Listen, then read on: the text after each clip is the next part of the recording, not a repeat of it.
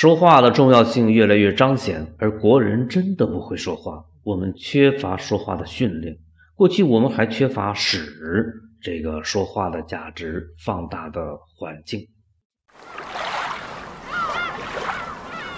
练练耳有必要啊！这年头稍不留神，就指不定被谁带到沟里去了。超级家长你好，今天是二零二零年四月十四日，星期二。这是我陪伴你的第一千五百六十五天。最近有一个人刷屏刷的厉害，这个人是谁呢？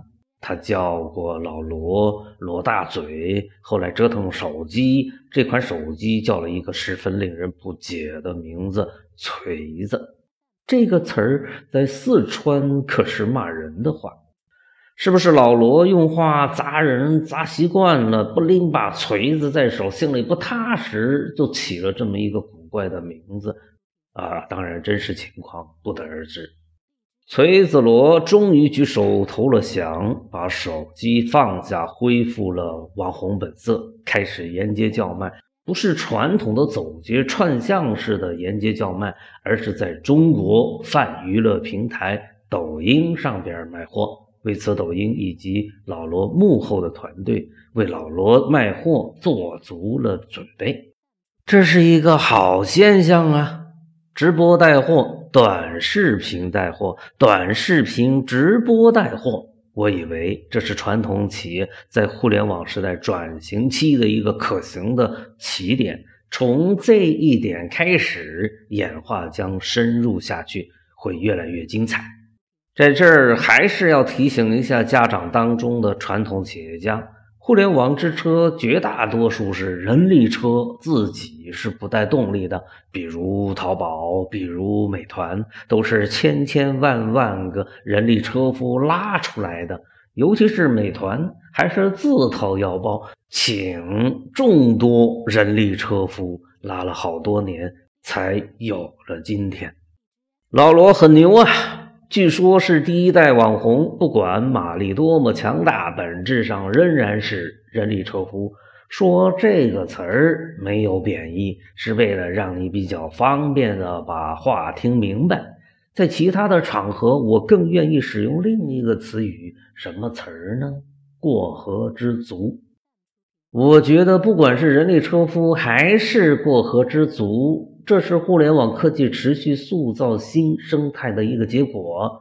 我的意思是，未来传统企业给大家准备的这个就业岗位，本质上都是人力车夫或者过河之卒。关于这个话题，不是今天的重点。今天的重点是，老罗这个人有一句口头禅，尤其是在吆喝卖货的时候，出现的频率特别高。这句话就是“干死洋垃圾”。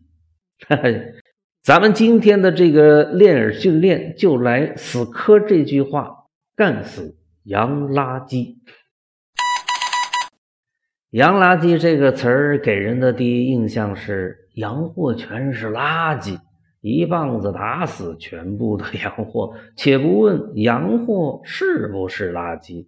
单说洋货，在中国人的心目中，尤其是历史上，那是一个好东西，令人向往，令人倾慕。洋垃圾大多数的时候指的是洋货，有的时候也指人，当然是指那些个坏人。先说指人的用法，帽子用法是用的比较多的一个方法，适用于人碰到洋人干了坏事。或者碰上洋人干了一些说话者不喜欢、不认同的事情的时候，尤其是说话者的情绪这时候还被点燃了，就会自然而然的给这位洋人扣上一顶洋垃圾的帽子，然后呢，就一切尽在不言中了。同理心，这个人的情绪可以被点燃，那么一定还会有下一个、下下一个。甚至这个基数还挺多的，于是乎就会鼓励这一种用法，“洋垃圾”这个词儿的这样一种用法，就在很多人的那里成了一种习惯用法。洋垃圾为什么具有点燃人的情绪的作用呢？从历史的角度来看，我国民族工商业起步较晚，而在起步阶段又受到了洋品牌的打击，这个记忆很深刻。当时还分什么东洋品牌、西洋品牌，这些个故事啊，在影视剧当中相当常见。洋垃圾还有这样一段历史：一段时间以来，我国是各种洋垃圾的集散地，这样的进口固体废物的口岸，在我国一度有十八个。这个可是真正意义上的名副其实的洋垃圾。这个洋垃圾在缓解我国在发展中原材料不足的问题的同时，还造成了可怕的环境污染，也夺走了不少人的生命。为了保护生态环境，国家正在从限制到禁止的过渡。啊，咱们国家开始对这个真正意义上的洋垃圾说不了。随着国力的提升。国人对于洋垃圾的容忍度越来越低，厌恶感与日俱增。正因为有这样一些不快的历史，所以洋垃圾就成了一个非常容易调动国内消费者情绪的一个词语。这个词儿一出，一股民族恨、阶级仇的情绪就涌上心头。于是，我们可以经常看到老罗无耻的、频繁的在那里呐喊：“干死洋垃圾！干死洋垃圾！”洋垃圾真的是垃圾吗？接下来，我们还要来讨论一下洋垃圾的另一个用法。使用场景是这样的：从营养学的角度来说，肯德基、麦当劳当中的油炸食品。都被某些专家称之为垃圾，社会并没有普遍认可，市场仍然非常广大。但是营养学方面所说的垃圾与洋垃圾里边的这个垃圾是有些区别的，但使用者要的不是去澄清它，反而是要利用这种模糊来达到它的目的。这个时候啊。使用者用洋垃圾泛指一切有那么一点瑕疵的产品，以达到说服国内消费者选择其推荐的国内竞争品牌的产品的目的。在这个使用场景之下，可口可乐、百事可乐等洋饮料都被他们称之为洋垃圾。而这些个洋垃圾在其他方面怎么样呢？以肯德基、麦当劳为例。标准化、品质统一、成本控制、选址上都堪称经典，品牌塑造与经营上也是非常老道、非常成功，值得所有的企业学习。你的情绪被点燃了吗？你清楚你的情绪为什么会被点燃呢？情绪可是一把双刃剑，你知道吗？如果肯德基是洋垃圾，那么德克士、华莱士又是什么呢？你会将这句话作为你们企业的座右铭吗？你希望你们公司的员工认同这句话吗？你会在日常生活中经常使用这句话吗？作为消费者，你会为这句话买单吗？如果你有过为这句话买单的经历，后来你有没有后悔呢？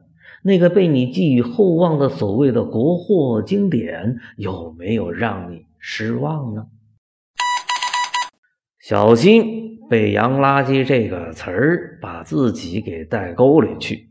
就在现在，海底捞西贝大涨价的时候，为什么肯德基、麦当劳却在以超级优惠吸引消费者呢？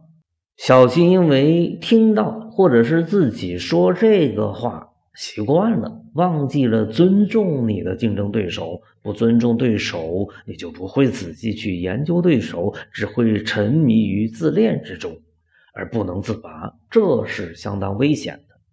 一个人或者一个品牌、一个机构的成长，往往少不了一个强大的对手。干死洋垃圾这句话。在让人热血沸腾的同时，有麻痹自己的作用。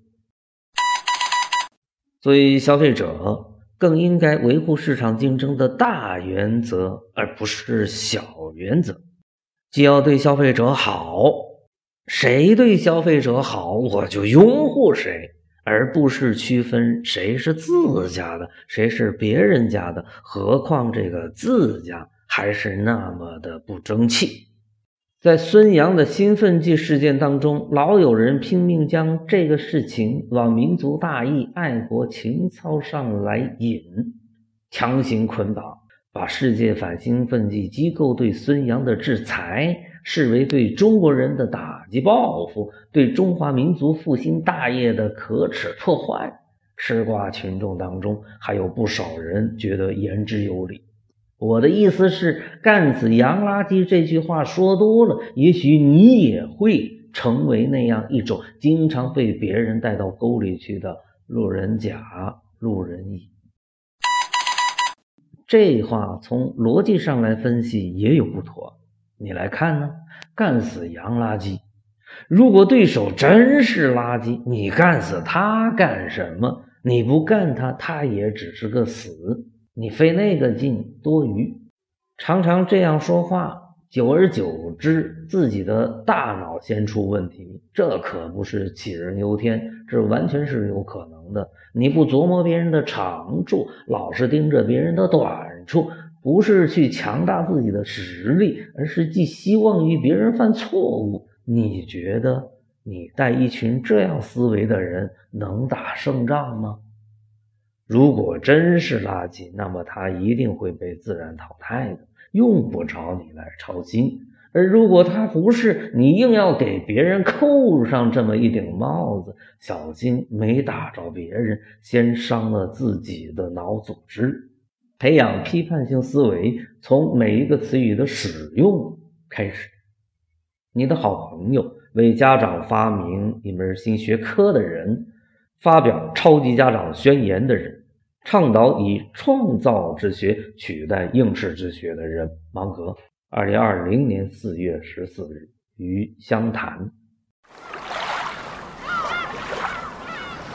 根据维特根斯坦的理论，人的错误都是由语言的错误引起的，因此我就在想啊，要让人的思维少犯些错误，那就得从语言入手来解决问题。